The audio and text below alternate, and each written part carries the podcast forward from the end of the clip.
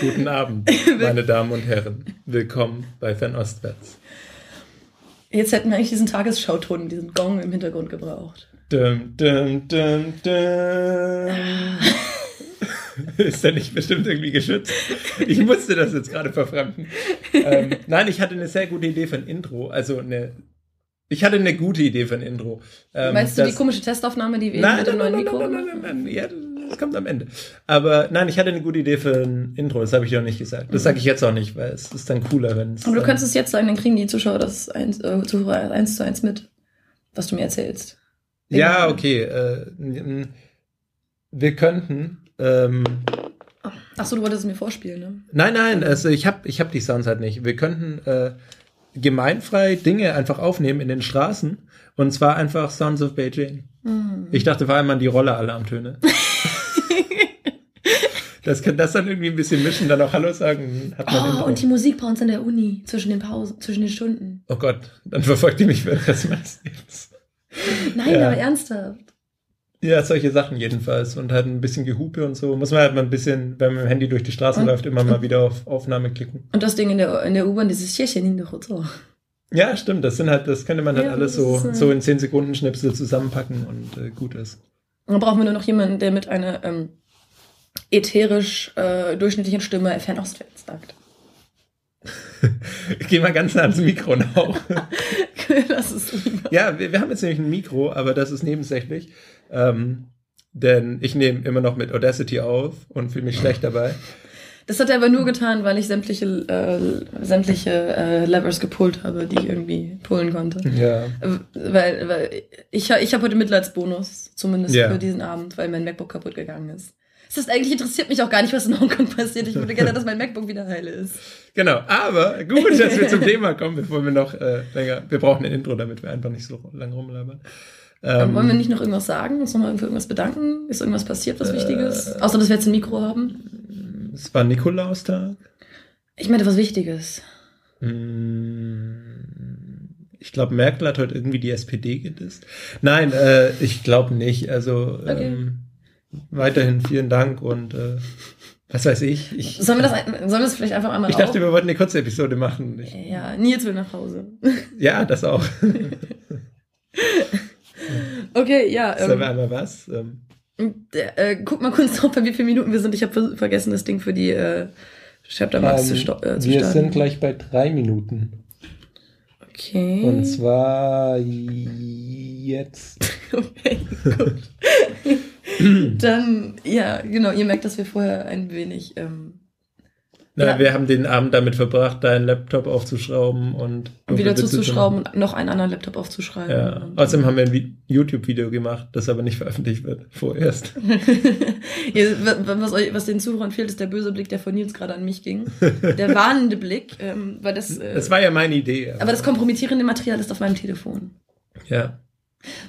Aber wir wollen über äh, etwas ganz anderes reden. Wir wollten über etwas ganz anderes reden, nämlich über die aktuelle Lage in Hongkong. Wir bräuchten dafür auch so einen Teaser, das äh, haben wir jetzt auch schon oft genug gesagt. Ja, das stimmt. Tatsächlich, Mhm. Aber tatsächlich wissen wir ja gar nicht, wie lange es noch, äh, wie lange es noch weitergeht. Genau. Also Lohnt sich eh nicht mehr. Äh, das genau. und Dann in einem Monat sagen wir wahrscheinlich, jetzt lohnt sich aber echt nicht mehr. Die aktuelle Lage in Großchina. ähm, oh, das ist, ja. das, das wird ein bisschen mehr als eine Stunde, glaube ich. Na, äh, jedenfalls, ähm, Wir wollen, wir wollen über Hongkong Ja. reden. Da gibt's nämlich immer noch die Proteste und äh, ihr habt sicherlich mitgekriegt, dass es da auch Hungerstreiks gab in den letzten Tagen. Hat man das mitgekriegt in den deutschen Medien? Ja, so ein bisschen. Okay. Ähm, und mh, teilweise auch so Räumung oder Räumungspläne, aber das hat man, glaube ich, nicht unbedingt mitgekriegt, die neuesten ähm, Ja, Aushänge da. vielleicht sollten wir damit anfangen. Genau. Ähm, das war tatsächlich ein bisschen krass. Ich bin ja, äh, ich war ja in Tokio Ende des letzten Monats und ich habe dann, als ich in Tokio, äh, ich bin über Hongkong nach Tokio geflogen und saß dann abends in Hongkong am Flughafen und da läuft halt immer ähm, lokales Fernsehen und über die Lautsprecher kam halt so schöne Weihnachtsmusik. Ich hatte das auch getwittert. Über die Lautsprecher kam da so schöne Weihnachtsmusik und im Fernsehen sah man, wie die Polizisten Demonstranten davon getragen haben. Pfefferspray haben sie natürlich nicht im Fernsehen gezeigt, aber es war halt trotzdem schon ziemlich äh, krass. Also man hat dann diese Zusammenstöße auch gesehen im Fernsehen. Ähm, das war schon, es wirkt ein wenig surreal. Mhm. Aber genau, was sie halt getan haben, ist, sie haben vor schon mittlerweile, äh, ja, mittlerweile schon fast zwei Wochen, ähm, das Camp in Mongkok geräumt. Also wir haben ja beim letzten Mal schon ein bisschen drüber geredet. Es gibt, jetzt habe ich natürlich kein Chaptermark gesetzt. Ähm, diese, diese, immer diese kompetenten Podcaster. Mhm. Ähm, also es gibt oder beziehungsweise es gab ja drei Lager. Ähm, das erste war in Mongkok. Das ist so eine bisschen, äh, auf Englisch würde man sagen nitty gritty. Also es ist alles ein bisschen mehr. Ich, ich suche gerade ein deutsches Wort. Nils hilft mir. Verschroben? ein gebräuchliches deutsches Wort? ein passendes deutsches Wort. Ähm, ich trinke so lange mein Bier, bis dir was einfällt. Großartig. Bis nachher bei Vernastwärts. Jetzt ähm, jetzt ein MS Pro holen. Ähm, und was Falsches sagen? Nee, ich meine tatsächlich, also Mongkok ist halt tatsächlich irgendwie das, das die Leute dort sind am realistischsten. Ähm, da hat man das Gefühl, dass es den Leuten, man hatte das Gefühl, dass es da doch dort die Leute waren, die es halt am ernsthaftesten meinten. Also die tendenziell die radikalsten, die man irgendwie angetroffen hat, hat man in Mongkok getroffen. Mhm. Ähm, und Mongkok war aber auch, Mongkok ist auch das Lager, in dem halt viel geflucht wurde und auch die, die Poster, die du halt an den Wänden dort immer hattest, waren deutlich ähm, beleidigender und da wurde halt auch irgendwie mal strong language irgendwie benutzt und so. Also wirklich beleidigende Worte und Worte, die man nicht irgendwie unbedingt irgendwo abgedruckt sehen wollen würde. Also es war schon ähm, einfach so ein bisschen radikaler und so ein also nicht um die, die dunkle Seite, aber einfach die, äh, extre vielleicht die extremere Seite tatsächlich. Mhm. Ähm, und Mongkok war halt auch die Gegend, in der es immer wieder zu Zusammenstößen, ähm, nicht nur mit der Polizei, sondern auch mit den Triaden und irgendwelchen Anwohnern, quote unquote, kam. Also, weil man halt mit den, diesen ähm, unbeteiligten und einfach nur äh, besorgten Anwohnern nie weiß, welche Beziehung sie zur Volksrepublik China haben. Und das, genau, das war Mongkok. Und dann halt, das gibt es das große, und dann gibt es, das war es halt auf einer separaten Insel, dann gibt es eben noch zwei andere Camps. Das eine in Admiralty, ähm, ziemlich nah am Zentrum der Stadt. Also das größte mit etwas mehr als 2000 Zelten. Ähm, vermutlich jetzt weniger, weil in den letzten Tagen abgebaut wurde. Und dann noch das dritte in Causeway Bay in so einem riesigen Shopping District. Da haben sie auch irgendwie nur 200 Meter oder vielleicht 100 Meter einer Straße besetzt. Also da ist irgendwie so die, die Unruhe, die sie da verursachen und ähm, die Probleme im Straßenverkehr, die sie verursachen, sind minimal. Mhm. Und die Polizei hat als allererstes äh, einen Teil des Camps in Admiralty geräumt, aber nur ein winziges Stück. Also das war ähm, Mitte November. Und da haben sie im Endeffekt irgendwie vielleicht 100 Zelte oder so weggeräumt, ein paar Barrikaden. Das war echt minimal. In Deutschland gab es dann halt tatsächlich schon erste Berichte, dass das große Camp geräumt wurde, was tatsächlich, muss man sagen, auf keinen Fall, es ist auf keinen Fall passiert. Das große Camp steht jetzt zu diesem ähm, Zeitpunkt, wo wir aufnehmen, am Dienstagabend, dem 9.12.2014, steht das größte Camp in Admiralty noch. Mhm. Zum Großteil. Ähm, was geräumt wurde, äh, was geräumt wurde gegen Ende, no was geräumt wurde Ende November, ist das Camp in Mongkok gewesen. Also wirklich komplett geräumt. Ähm, die Polizei ist reingegangen mit durchaus Gewalt auch und es kam zu heftigen Zusammenstößen. Ähm, teils zu heftigen Zusammenstößen, teils wurde aber auch fried, wurden auch friedlich Sachen weggeräumt. Aber da kam es halt wirklich, ähm, da gab es dann auch schon ein bisschen Ärger. Und da hatten wir schon beim letzten Mal drüber geredet. Das war halt wieder so eine ähm, äh, Injunction.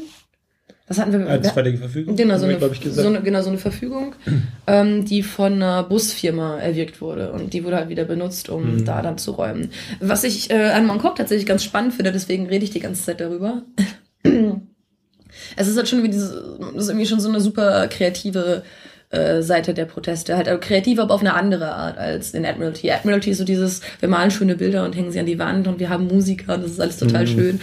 Und Mongkok ist halt so ein bisschen was von, ähm, wir, wir haben ja einfach total verrückte Ideen und äh, zum Beispiel lief irgendwie an dem Abend, wo äh, wo geräumt wurde oder an einem Abend, wo die Polizei dann stark präsent war, lief dort ein Typ lang, der auf seinem iPad äh, irgendwie auf voller Lautstärke Pornos schaute und der einfach da rumlief irgendwie und die ganze Zeit, ja, also halt eine andere, eine andere mhm. Art von Humor und Kreativität. Einfach so dieses, ähm, einfach um die Leute, um die Polizei tatsächlich ein bisschen zu ärgern. Und genau das führen sie jetzt auch fort. Das Camp ist zwar weg und es ist auch definitiv entschieden, dass es illegal war, aber ähm, nachdem das Camp geräumt war, hat CY Long, also der ähm, Vorsitzende Hongkongs, gesagt, äh, ja, Leute, jetzt geht mal wieder zurück nach Mongkok und geht dort shoppen um, um die Hongkonger Wirtschaft wieder zu unterstützen und eben um den Leuten quasi zu zeigen, dass das alles wieder normal ist.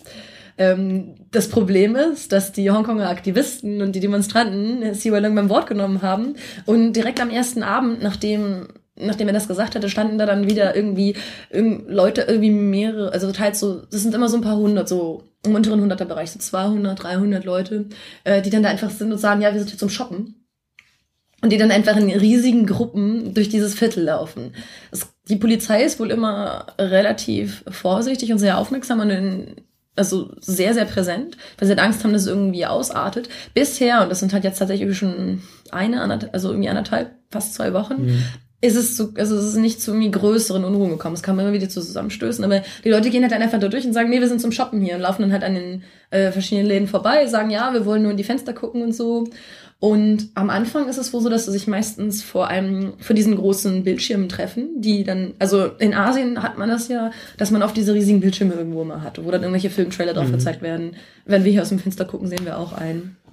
Und in Mongkok gibt's halt auch so, wo dann halt so Filmtrailer laufen und so. Und dann irgendwie am ersten Abend meint sie dann so, ja, äh, wir sind jetzt hier, um die Filmtrailer zu gucken. Und wir sind alle, wir sind alle nur hierher gekommen, um uns diese Filmtrailer anzuschauen. Und zum Beispiel lief dann irgendwie Hunger Games und dann haben sie halt dieses Zeichen gemacht von äh, aus Hunger Games, wo man irgendwie zwei Finger, glaube ich, hochhält oder sowas. Das ich glaube, es sind drei, aber drei? ich weiß auch nicht genau wie. Es ist, ich glaube, man, ne? ne? Wahrscheinlich ist es, wahrscheinlich sind es drei. Dachte ich auch. Also so, dass man den kleinen Finger das abwinkelt. Ja. Ja, ja. Ja, ich glaube, es sind drei. Auf jeden Fall machen ja. diesen Hunger, Hunger Games Tribute, äh, haben dieses Zeichen haben sie halt irgendwie mehrmals gemacht. Und dann stehen sie halt, dann stehen sie halt tatsächlich mit ein paar, also mit 200 Leuten oder so vor diesen Bildschirmen und jubeln diesen Bildschirm mit diesen Filmtrailern zu. Mhm. Also es hat halt schon ein bisschen was von dem, was die äh, hedonistische Internationale macht. So in die Richtung. Deswegen, ich finde das einfach total schön. Und das ist halt auch was, gegen das die Polizei nicht vorgehen kann gerade. Das ist einfach das Wunderschöne daran. Also Sie ärgern die Polizei ganz offensichtlich und ganz klar. Aber die hat auch keine Handhabe gegen sie, solange es halt nicht zu Gewalt kommt. Und das ist schon, ähm, also ich finde einfach die Idee total klasse und dieses, die, diese, diese, diese neu, also diese neue Art von Protest, die jetzt halt in Mongkok entstanden ist, ähm, wird auch gerade Shopping, die werden Shopping-Touren genannt gerade. Das ist äh, ziemlich gut. Ist ja auch dann schon mal ähm, ganz schön zu sehen, dass sich äh, selbst nach der Räumung eines Camps so der mhm. Protest dann nicht äh, abflaut und einfach weg ist, sondern ja. dass sich das auch noch halten kann. Das finde ich auch ziemlich wichtig daran. Die Frage ist halt, wie lange es so weitergeht. Ne? Also ja. zwei Wochen sind jetzt nicht so eine schrecklich lange Zeit. Ja, natürlich nicht. Ist halt auch die Frage, wann was genau mit den anderen Camps passiert. Definitiv, ja. Und dazu könnten wir jetzt kommen. Ähm, da würde ich tatsächlich vorher noch äh, zwei andere Ereignisse recappen quasi, die, also zwei Ereignisse, die ich für wichtig halte, in, ähm, in, die halt in Admiralty geschehen sind. Ähm, das eine, das eine war nicht letzten Sonntag, sondern am 30. November.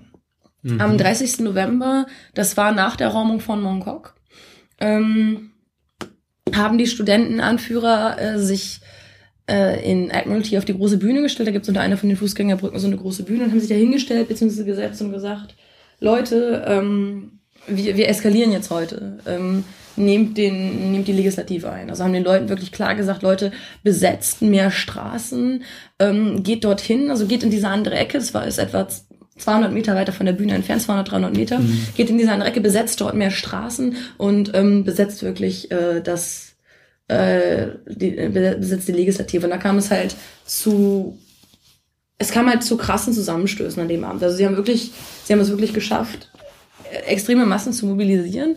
Und an dem Abend wurde auch wirklich im großen Maße wieder Pfefferspray eingesetzt. Es wurde, wurden viele Leute geschlagen. Es wurden ähm, diverse Journalisten äh, gepfeffersprayt und geschlagen und verwundet. Und im Endeffekt war es das Ganze, war das Ganze eine ziemlich Katastrophe. Also sie haben es halt kurz geschafft, die, also einige von den Straßen einzunehmen, die sie vorher nicht eingenommen mhm. hatten. Aber äh, die Polizei hat sich halt erst so ein bisschen zurücktreiben lassen und ist dann halt super krass wieder rein. Und das muss man halt einfach so ein bisschen sehen ähm, im Gesamtkontext, also diese Seiten. Es ist allererst mal, dass die das halt gemacht haben, zeigt, wie verzweifelt sie sind. Mhm. Also sie wissen halt gerade nicht, was sie machen sollen. Sie haben es halt immer wieder gesagt, das einzige Druckmittel, was wir haben, sind die Lager weil sie halt einfach, äh, sie verursachen Probleme, mhm. ähm, sie nerven die Leute und das ist halt irgendwie auch gut so und das ist halt das einzige, die einzige Möglichkeit, über die wir Druck auf die Regierung ausüben, ausüben können. Und deswegen, aber das Ding ist, das sind sie, das sind sie jetzt halt zwei, seit zwei Monaten. Und in diesen zwei Monaten ist nichts passiert. Ja. Und dann und zusätzlich dazu kommt halt, dass die Unterstützung in Hongkong immer weniger wird, ähm, generell auch die internationale Aufmerksamkeit stark nachlässt und auch das internationale Interesse. Ich glaube, am Anfang war dieses, ähm, also zumindest in Deutschland ist mir das so aufgefallen, dieses, äh, ja, wir haben jetzt Hongkong gegen China-Narrativ und weil China ist ja der Böse, ähm, deswegen war das sehr schön, aber dadurch, dass sich das jetzt so lange zieht, verliert das irgendwie so ein bisschen an Impetus. Also es fehlt gerade an neuen Erzählungssträngen, an neuen, ähm, an neuen Narrativen, die irgendwie eingebracht werden können. Habe ich so ein bisschen das Gefühl. Also die, mhm. die Geschichte ist jetzt alt, ähm, da kommt nichts Neues mehr. Das ist ein bisschen das, das ist das Problem für die Medien, das ist auch für die Studentenanführer ein Problem. Und ich glaube, damit haben sie einfach versucht, nochmal neu irgendwie Schwung in die Sache zu bringen. Genau wie sie es halt versucht haben, als sie nach Beijing kommen wollten. Das war mhm. da hat man auch schon gemerkt, dass sie ein bisschen verzweifelt wurden. Aber dieses wir eskalieren jetzt heute, geht alle dahin und macht äh, quasi und macht wieder Stress, war halt noch ein bisschen krasser. Und das Ding ist, zu dem Zeitpunkt war Mongkok dann eben schon geräumt. Das heißt, du hattest auch deutlich radikalere Elemente, die dann ähm, im Süden in Admiralty waren. Und natürlich haben sie dazu aufgerufen, wieder friedlich zu sein und äh, alle Leute gut zu behandeln, lalala. Aber äh, das war klar, dass das nicht geklappt hat. Also es gab natürlich sehr viel Gewalt auf Seiten der Polizei, aber ähm, man kann auch davon ausgehen, dass es auch Gewalt auf Seiten der Demonstranten gab. Mhm. Also es ist jetzt nicht was komplett äh, Einseitiges gewesen. Und das heißt halt, dass im Gesamtkontext dieses Ereignis, das war halt ein Akt der Verzweiflung seitens der Studenten, aber ähm, es war halt einfach auch etwas, was sie in ihrer Position dann ganz klar geschwächt hat. Also das muss man halt einfach auch sagen. Es ist ähm, es, sie, sie, es war halt eine absolute Katastrophe. Es gab riesige Vorwürfe, dass sie äh, sich selber nicht eingebracht hätten, dass sie die Leute an die vorderste Front geschickt hätten und sich selber da raushalten würden, sich selber nicht in Gefahr begeben würden. Und das ist einfach ein, auch ein Gefühl, was natürlich die, äh, die Gruppe stark spaltet dann. Wenn mhm. die Leute halt sagen, wir werfen uns hier mit unseren Körpern rein und was macht ihr? Ihr setzt euch vorne auf die Bühne und ruft uns zu irgendwelchen Sachen auf und ähm, was sollen wir tun? Also was, soll der Scheiß in dem Sinne? Und in dem Sinne haben sie sich dann auch am Tag danach, also am Montag, äh, alle entschuldigt. Also wirklich, es sah ziemlich, äh, also sie standen da wirklich so alle Reihen, äh, in Reihe und Glied, fünf Leute auf dieser Bühne im Regen, es war super kalt. Ähm, und schauten alle ziemlich betröppelt rein. Ja, keine Ahnung, ich weiß nicht, was soll man erwarten? Die sind, Leute sind 18, also sind bloß, sind noch Teenager, Anfang mhm. 20. Es ist halt krass, also was die da auf sich nehmen. So, oder was die halt versuchen ja. irgendwie. Das, äh, naja, und haben sich halt, also das heißt, sie haben sich dann jetzt halt am Montag, also vor etwa einer Woche, groß entschuldigt. Ähm, gleichzeitig lief eine Parallelveranstaltung, äh, auf der andere Leute sie halt angeklagt haben. Und der Leute, die in den vordersten Linien dann gesagt haben, Leute, das geht gar nicht, wie das hier abgelaufen ist. Es war unkoordiniert, sie haben uns in Gefahr gebracht. Ähm, sie haben sich keine Sorgen drum gemacht, was wir gemacht haben. Das heißt, es, da wurde halt auch schon stark Stimmung gegen mhm. die Leute gemacht. Und an dem Tag ähm, hat dann eben auch Joshua Wong, von dem man ja viel hört, äh, explizit gesprochen. Also alle, sie haben halt alle gesprochen, aber Joshua Wong war wie, oft, wie so oft derjenige, der die meiste Aufmerksamkeit bekommen hat tatsächlich. Mhm. Und äh, er hat sich halt auch konkret dafür entschuldigt, dass er nicht dort war selber in erster Linie und hat eben gesagt, naja, er ist halt festgenommen worden, schon zweimal mittlerweile und ähm, ist auf Bewährung draußen im Endeffekt. Das heißt, sobald er bei solchen Aktionen irgendwie gesehen wird, angetroffen wird, von der Polizei festgenommen wird, landet er halt wirklich im Gefängnis und hat gesagt, deswegen ist er nicht da gewesen. Ähm, dann hat er gesagt, okay, aber wir, ähm, wir akzeptieren das trotzdem nicht, was die Polizei macht. Wir akzeptieren das nicht, dass die Regierung nicht mit uns redet. Und dann haben er und zwei andere Mitglieder von seiner Organisation Scholarism ähm, einen Hungerstreik angefangen. Also an dem Montag dann. Und äh, ein paar Stunden später sind noch zwei weitere dazugekommen. Das heißt, insgesamt waren dann fünf Leute im Hungerstreik. Ähm, was ich ganz spannend finde, ist, was dieser Hungerstreik dann tatsächlich irgendwie äh, beinhaltet. Also, weil die haben es halt echt extrem ernst genommen und hat wirklich nur Wasser getrunken. Das Ding ist, als ich da war, gab es dort einen Hungerstreikenden, der zu dem Zeitpunkt schon über 30 Tage dabei war. Und ich kann mir nicht vorstellen, dass das geht, wenn du nur Wasser trinkst. Das kann doch nicht sein, oder? Ähm, ich glaube nicht. Also wenn der, wenn der wirklich nichts gegessen hätte, dann äh, sicherlich. Er muss ähm, irgendwas- Dann wäre das auch was Größeres gewesen von der Publicity her. Ja, ja, er lief halt, ich habe ihn Also- halt an Tag 30 noch gesehen, er lief halt mit Krücken, aber er lief halt noch rum und Mhm. stand und so und der muss irgendwas noch gemacht haben. Also, ja, also ich würde davon ausgehen, dass er dann halt äh, so Glucose, Zucker, ja, ja, zu sich genommen hat oder sowas. Oder halt ähm, einfach Wasser mit irgendwelchen Zusätzen Ja. Und nur kein reguläres Essen. Aber das haben sie eben nicht gemacht. Ja. Also die Studenten. Joshua Wong hat sich halt echt, er hat sich irgendwie am Donnerstag oder so, hat sich dann groß dafür entschuldigt, dass er eine Flasche Glucose getrunken hat. Weil halt irgendwie sein Blutzucker krass runterging. Und das kommt halt auch dazu, das ist auch was, wo viele dann gesagt haben, wir sind jetzt halt einfach an einem Punkt, wo auch die Medien, die ihn halt vorher ziemlich geil fanden, also in diesem Sinne von, oh Gott, wir haben hier diesen Jungen und der ist so krass Mhm. und macht diese tollen Dinge und es, ja, der ist so jung und so knuffig und ähm, aber das, das hört halt jetzt auch auf, weil sie dann auch gesagt haben, naja, dieser ganze Hungerstreik und so, das ist halt auch irgendwie nicht so besonders glaubwürdig. Er hat jetzt auch was getrunken und so. Und ähm, da meinten sie noch, ja, er hat- er auch von Anfang an wohl gesagt, oder relativ am Anfang, dass er aufhören würde, wenn seine Gesundheit in Gefahr ist. Und das hat er dann letztlich auch Mhm. gemacht. Also letztendlich hat Joshua Wong jetzt letzten Samstag nach etwas mehr als 100 Stunden aufgegeben. Und in der Zeit ist halt wieder effektiv nichts passiert. Also das Ding ist halt auch bei diesen Hungerstreiks, so wie sie es gemacht haben, bringt's natürlich nichts. Weißt du, wenn du da fünf Leute hast, die Mhm. essen, sich weigern, was zu essen, und die dann aber alle, alle, alle irgendwann aufhören, die, dann weiß die Regierung natürlich, naja, sie können keinen wirklichen Druck auf uns ausüben. Also was ist das für ein Druckmittel? Ich weiß nicht. Ja, ist halt ein symbolischer Akt. Ja, klar, aber Ja. und alles, das ist halt alles, man merkt halt einfach, wie, also man merkt tatsächlich Ja. weiter daran auch, wie verzweifelt sie jetzt gerade sind, weil sie halt einfach diese, ähm, sie brauchen diesen Dialog und den gibt die Regierung ihnen einfach nicht. Bewusst auch nicht. Mhm. Ähm, das letzte Mädel, was noch im Hungerstreiken war, hat jetzt heute aufgehört, nach 140 Stunden. Was echt ziemlich krass ist. Es ist, äh, weiß nicht, wie viele Tage sind das? 140 Stunden? 72, 96, ähm, 120. Fünf Tage, Hm, so ungefähr. Ähm, Fünf, sechs, sechs, sechs sechs, Tage. Ja.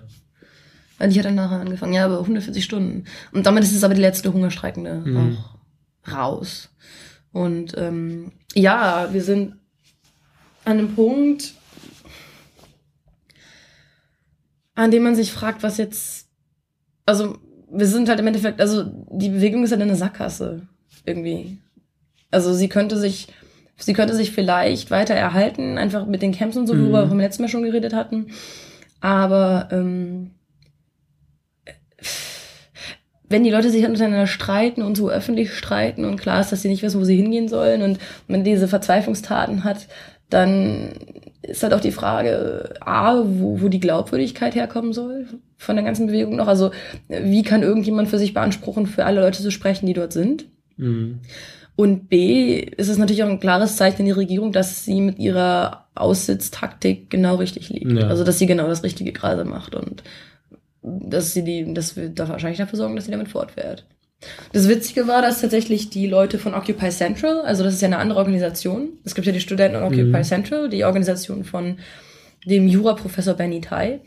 Und die haben am Freitag probiert, sich festnehmen zu lassen und sind in eine Polizeistation reingelaufen und haben gesagt, nehmt uns fest. Ähm, wir liefern uns jetzt aus. Und äh, ja, leider wurden sie nicht festgenommen, sondern wurden wieder weggeschickt. So, ähm, es hieß dann so, ja, wir gucken uns das mal an. Das heißt, auch dieser symbolische Akt, den sie halt gerne Mhm. gehabt hätten. Natürlich wollten sie die Fotos, die ganze Presse war da. Ähm, Ja. Auch dieser symbolische Akt wurde dann, äh, wurde ihnen quasi von der Regierung kaputt gemacht. Was natürlich für die Regierung aus, ähm, aus PA-Sicht einfach ganz genial ist. Sie sind, also man muss sagen, dass die Hongkonger Regierung gerade echt gut dabei ist. Es gab in dem, es gab jetzt vor zwei Wochen an diesem Abend, an dem sie probiert haben, nochmal Sachen neu zu besetzen, äh, relativ viel Polizeigewalt. Äh, aber das hat auch bei weitem nicht mehr die Sympathie hervorgerufen, die es am An- also wie, die gleiche Sympathie hervorgerufen wie am Anfang. Mhm. Das muss man einfach auch sagen. Und das zeigt halt auch schon ganz deutlich, wie müde die Stadt jetzt eigentlich ist oder wie, wie wenig viele Leute das Ganze noch wollen. Und tatsächlich ist jetzt das Ende in Sicht. Also ähm, wir hatten ja über diese einstweiligen Verfügungen geredet Mhm. und die Bedingung für diese einstweiligen Verfügungen ist halt, dass sie veröffentlicht werden. Also sie müssen einmal veröffentlicht werden ähm, in der Zeitung und dann müssen sie äh, geliefert werden an den Ort, wo sie ausgeführt werden müssen. Und die eine erste einstweilige Verfügung, eine Legislative ist jetzt äh, ist jetzt aufgehängt worden. Und also in Admiralty. Genau, in Admiralty. größten Camp. Äh, genau, im größten Camp an der Legislative, am Hongkong im Parlament quasi, wo super viele Zelte sind. Das ist so eine kleine Community für sich irgendwie.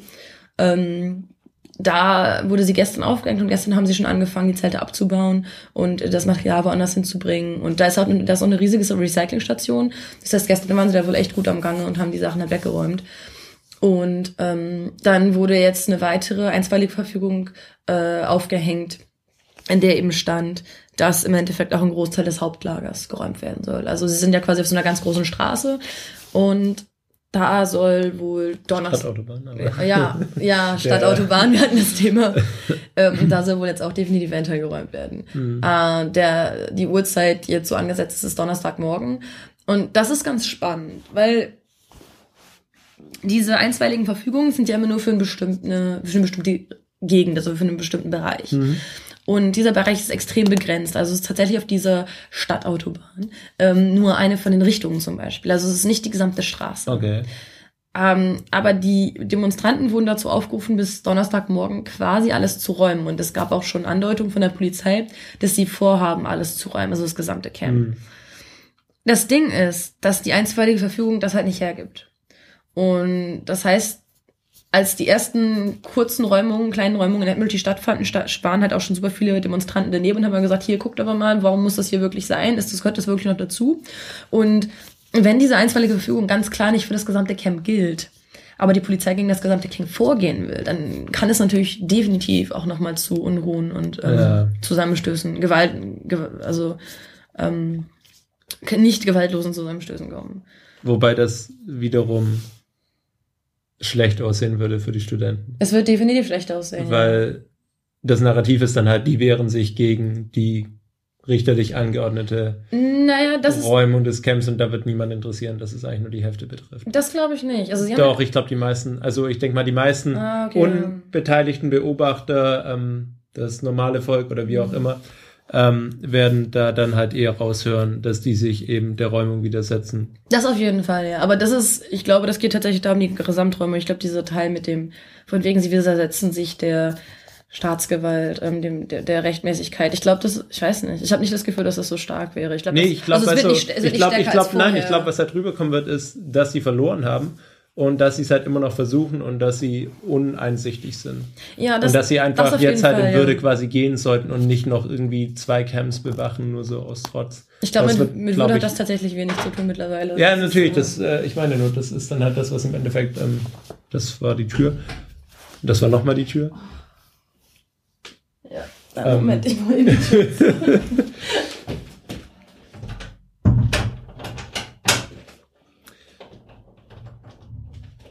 Ja, also da, ich glaube, das ist einfach das, was im Endeffekt dann äh, durch die Nachrichten bei den Menschen ankommen Das wird. ist, ja, das stimmt, das ist gut möglich.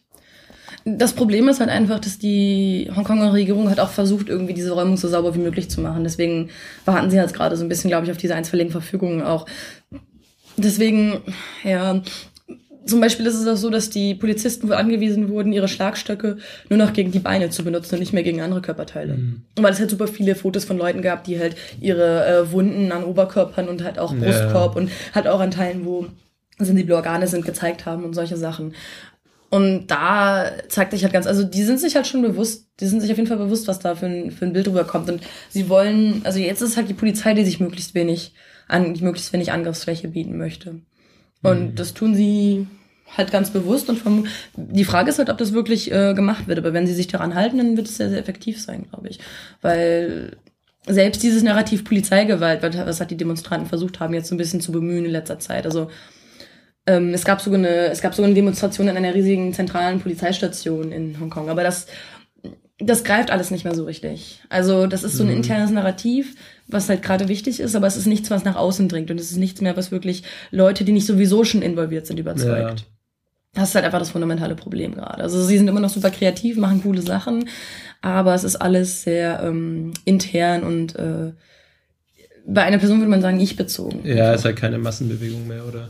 Lassen, ja, das Oder definitiv überhaupt nicht mehr. nach, äh, ja, nach außen greifende Bewegung. Es ist halt auch schon lang genug. Also jeder Ja. in Hongkong weiß davon und Genau. jeder hat schon sich für eine Seite entschieden und im Endeffekt verlieren sie jetzt halt hier noch mehr. Genau, von den Leuten, die, die halt irgendwie so Middle Ground waren, also so halt neutral.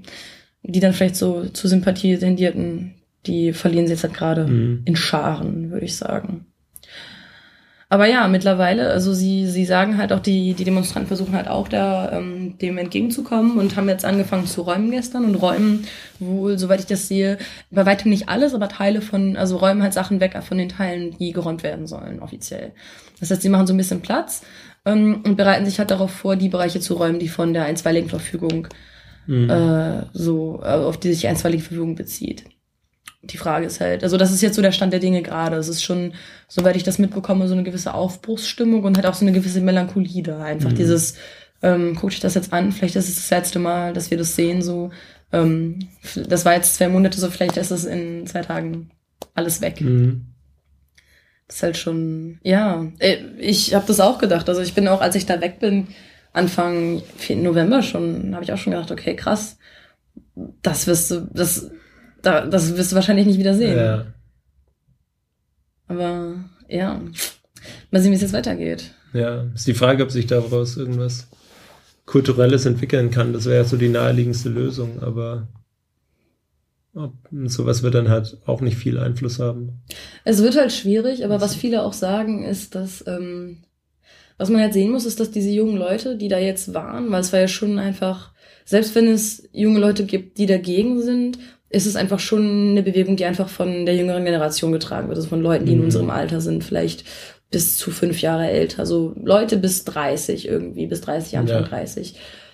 Und was man halt nicht vergessen darf, ist, dass obwohl wir viele alte Leute haben, werden diese jungen Leute halt auch älter werden. Und selbst die, die sich halt vorher vielleicht nicht für den Kram interessiert haben, sind hochpolitisiert worden durch diese ganze Aktion. Und Mhm. das ist auch schon, das ist halt sowieso schon traurig. Das ganze Ding ist noch nicht mehr vorbei und viele Leute sprechen halt schon über das Erbe. Aber das ist halt auch was, was viele Leute schon gesagt haben, dass das halt auch irgendwie so ein Erbe sein wird von Occupy Hong Kong.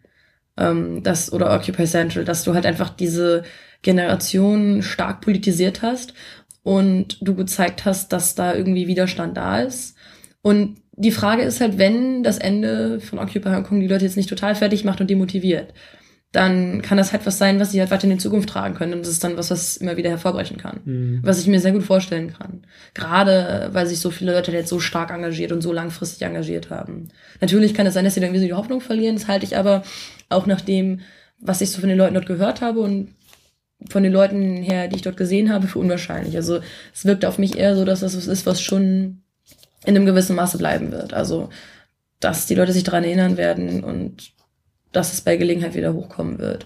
Nur tatsächlich vermutlich nicht bei dieser ganzen Sache. Und das ist natürlich letztendlich ist es eine Niederlage. Also das muss Ja, man ganz klar sagen. ja. Man kann es schön reden, wie man will, aber die, die Regeln für die Wahlen des äh, Chief Executive Ja. oder des Vorsitzenden Hongkongs bleiben die gleichen, die. Beijing vorgeschlagen hat. Ja, vielleicht wird das. Ja, wie du gesagt hast, irgendwie der Vorbrechen nicht. Der Vorteil wäre dann halt auch, dass es wahrscheinlich bei einer inhaltlichen Frage wäre. Das ist ja jetzt eine formale Frage, wie der gewählt wird. Und dadurch, dass da jetzt einfach eine Politisierung stattgefunden hat, könnte es ja sein, dass dann in ein paar Jahren, wenn es halt um eine inhaltliche Frage geht, Ist das keine inhaltliche Frage, was Demokratie ist? Also, na, das ist halt eine Frage des Systems. ja. Das ist ja nicht der Inhalt. was wäre eine inhaltliche Frage? Nein, eine inhaltliche Frage wäre halt eine inhaltliche Frage, nämlich ob wir irgendwie mehr Kindergärten wollen oder sowas in Ah, Hongkong. okay. Und da könnte es dann halt sein, bei sowas hast du dann halt auch einfach mehr Chancen, Leute dazu zu bewegen, weil solche wichtigen inhaltlichen Fragen dann auch meistens mehr Leute betreffen und auch eben eher unpolitische Leute dann vielleicht noch interessieren. Ich glaube, das hast du aber jetzt schon gehabt, weil Ja, die- natürlich, die- ich diese- meine nur, diese- das diese- wäre dann ja, ein Punkt, wo es wieder herkommt. Die werden sicherlich nicht nochmal dagegen protestieren, dass Ja. Beijing irgendwie Einfluss ausüben wird. Die werden halt dagegen protestieren, was konkret für Ich glaube, Äh, äh, beides- sie werden eher dafür beides- protestieren, was inhaltlich für Gesetze und für ähm, verabschiedet werden in Hongkong.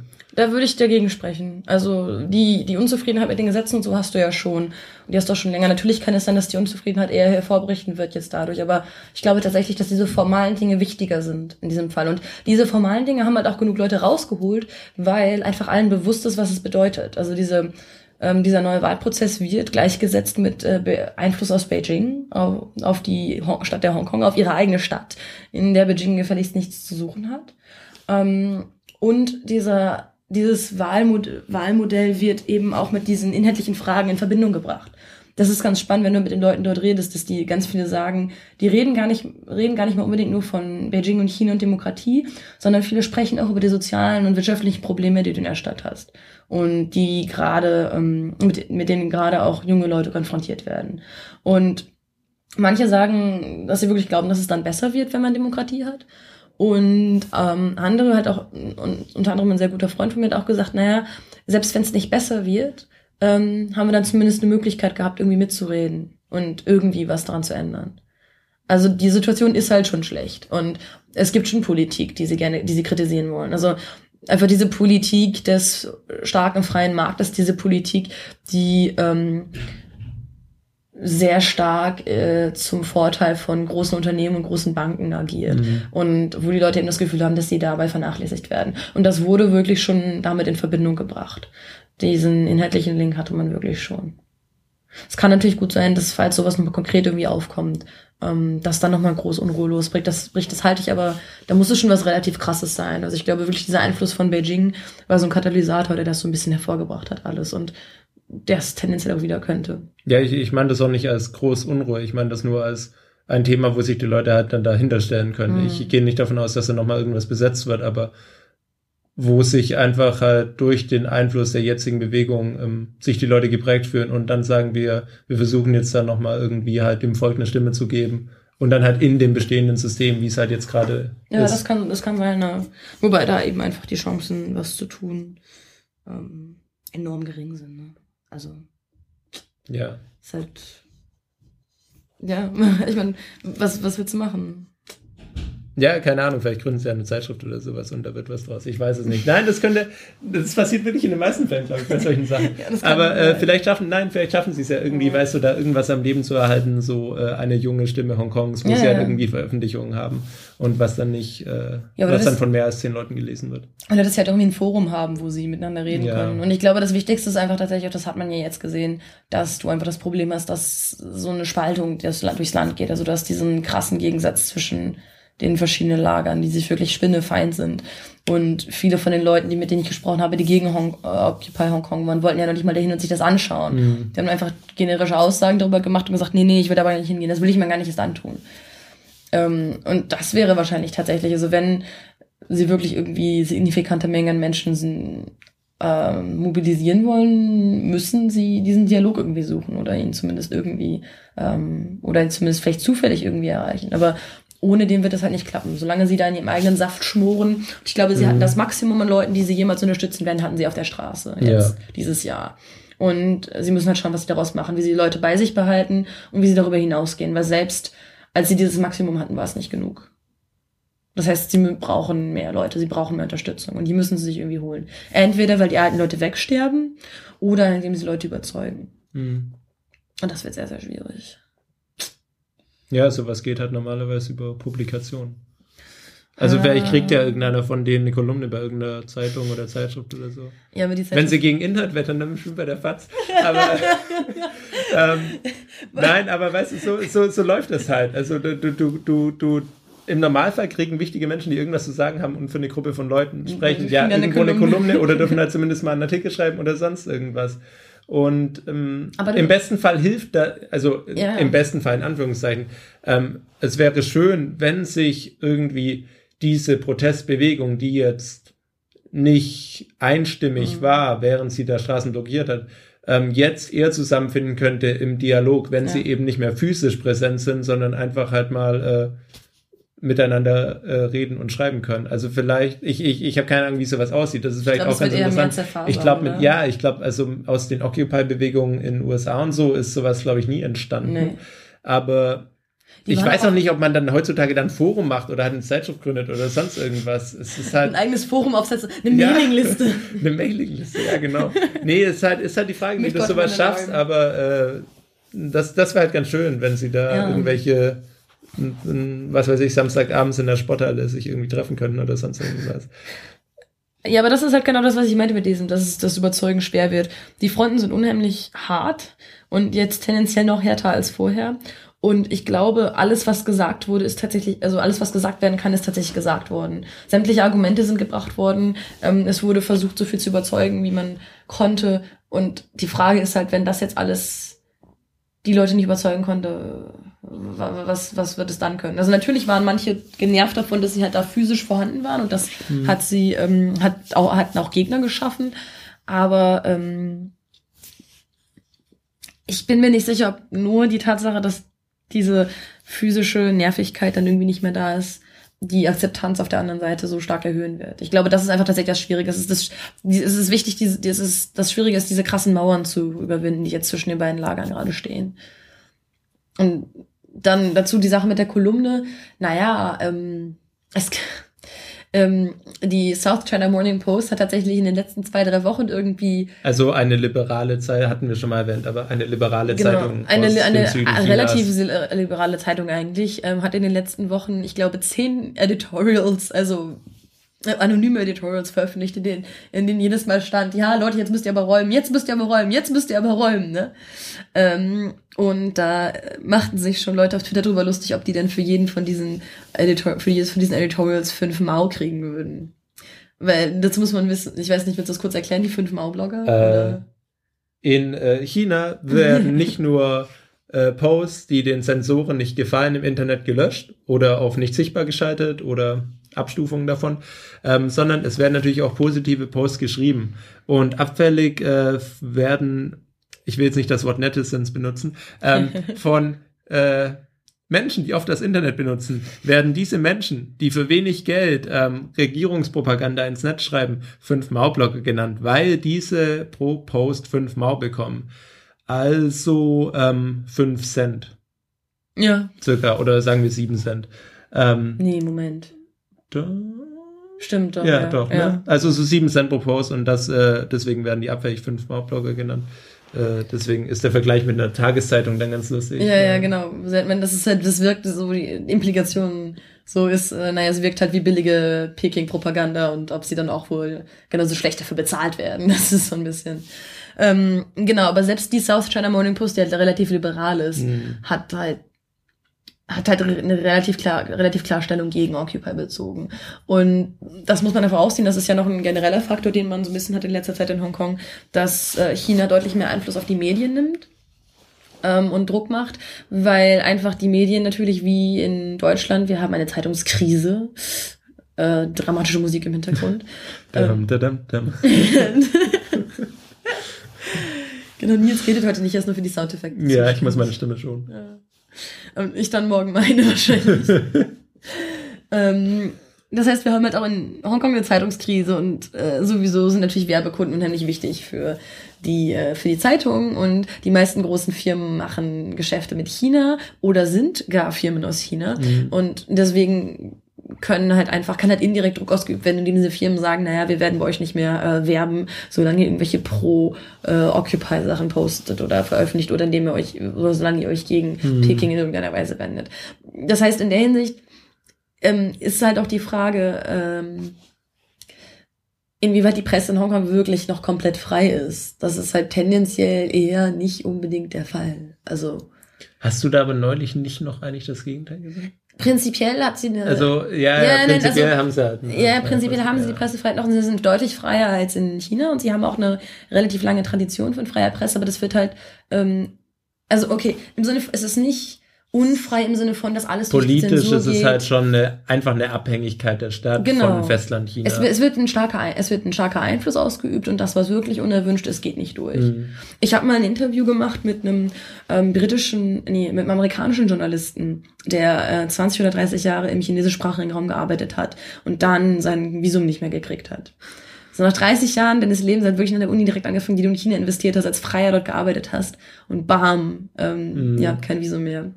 Und der hat dann zum Ende hin unter anderem als freier äh, Redakteur, nee, als angestellter Redakteur bei der South China Morning Post eben auch gearbeitet. Mhm. Und er war, da war aber schon klar, dass er unliebig war. Also er hatte vorher sehr unbequeme Themen bearbeitet.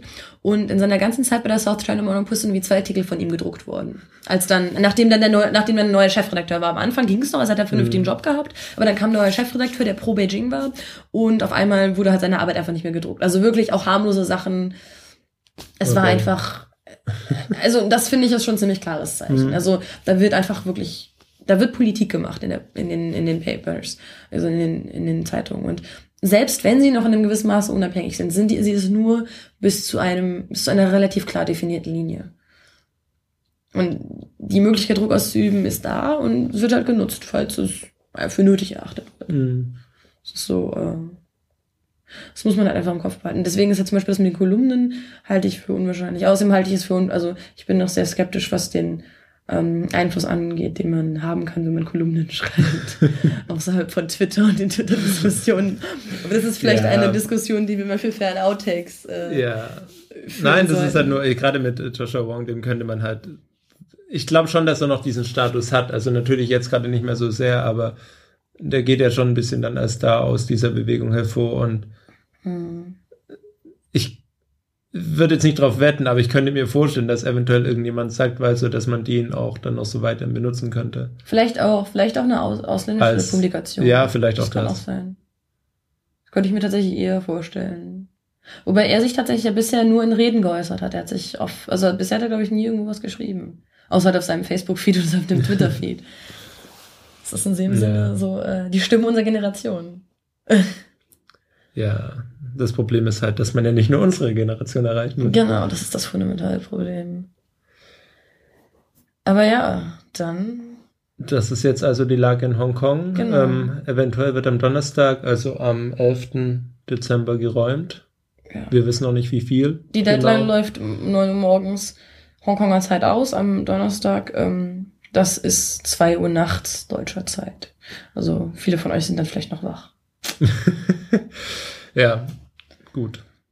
Wir Mhm. ähm, hoffen, die, falls ihr wollt, könnt ihr Feedback geben zu der Wiederholung am Anfang, ob das eher unnötig war, weil ihr euch erinnert habt an die drei verschiedenen Camps und deren Mhm. Unterschiede oder nicht. Dann können wir das für die Zukunft einplanen. Ähm, sagt auch ruhig mal was zu dem Sound. Der sollte jetzt irgendwie besser sein, aber falls ihr jetzt meint, dass irgendwelche Laute noch komisch rüberkommen oder Mhm. unsere Stimmen zu sehr variieren, wenn wir uns vom Mikro wegdrehen oder sonst irgendwas, äh, gerne in the comments below. Ähm, Ich bin jetzt YouTube-Video geprägt. Nils hat jetzt diese, genau. Auf WordPress sind die auch unten. ja. Ähm, was ich noch sagen wollte, mich würde auch interessieren, ob euch das interessiert überhaupt. Also es kam ja tatsächlich das Feedback ähm, zwischenzeitlich, dass irgendwie so Hongkong-Sachen gerne ruhig mal kurzes Update und das kann man dann ja hören, wenn einen das interessiert. Sagt uns doch einfach mal Bescheid, ähm, ob euch das irgendwie weitergeholfen hat jetzt hier. Und auch wenn ihr Fragen irgendwie habt, konkrete Fragen, was die Sache jetzt angeht. Ich, also ich versuche halt schon, das irgendwie relativ umfassend zu machen und halt, aber ich heb ja natürlich auch die, nur die Sachen heraus, die ich irgendwie persönlich wichtig finde und die mir auffallen. Das heißt, wenn ihr da irgendwie konkrete Fragen habt oder Beschwerden, ähm, dann meldet euch auch gerne. Und irgendwie auch so eine Rückmeldung zu diesem ähm, The latest from Occupy Hong Kong äh, Format ist natürlich auch äh, sehr willkommen. Einfach um so ein bisschen zu wissen, was ihr wollt und wie wir euch glücklich machen können. Jo. Und die, äh, unsere erste, in Anführungszeichen, Feature-Folge ist auch schon in Planung, wo wir dann Oh ja. etwas äh, strukturierter reden. Aber äh, ja, Genau, das tun wir sie dann. ist noch nicht fertig. Genau, aber hatten wir den Bildungsmonat Dezember nicht sogar schon angekündigt? Äh, ich glaube ja. Haben wir Dezember gesagt? Wir meinten 2015. Wir meinten ähm, irgendwann in der nahen Zukunft. ja. Ähm, jedenfalls, Ah, genau, auch noch eine Frage. So prinzipiell. Ja. Würde euch das interessieren, uns einfach mal zuzuhören, wenn wir uns bei einem Bier und einer Pizza hinsetzen und mal über das Leben von- in Beijing reden? ich dachte, das wäre schon allgemein anerkannt, dass das, das jeden schon? interessieren würde. Okay, ähm, gut, dann, ähm, Ja. dann müssen wir demnächst mal Pizza essen gehen, ne? Ja, mit Mikro. ähm, Haben wir ja jetzt, also. ja, ja. Jo, Aber ja, genau, ehe wir uns verquatschen. ehe wir uns verquatschen. Bis Vielen zum Dank, nächsten Mal. Vielen Dank fürs Zuhören und ja, tschüss, bis zum nächsten Mal.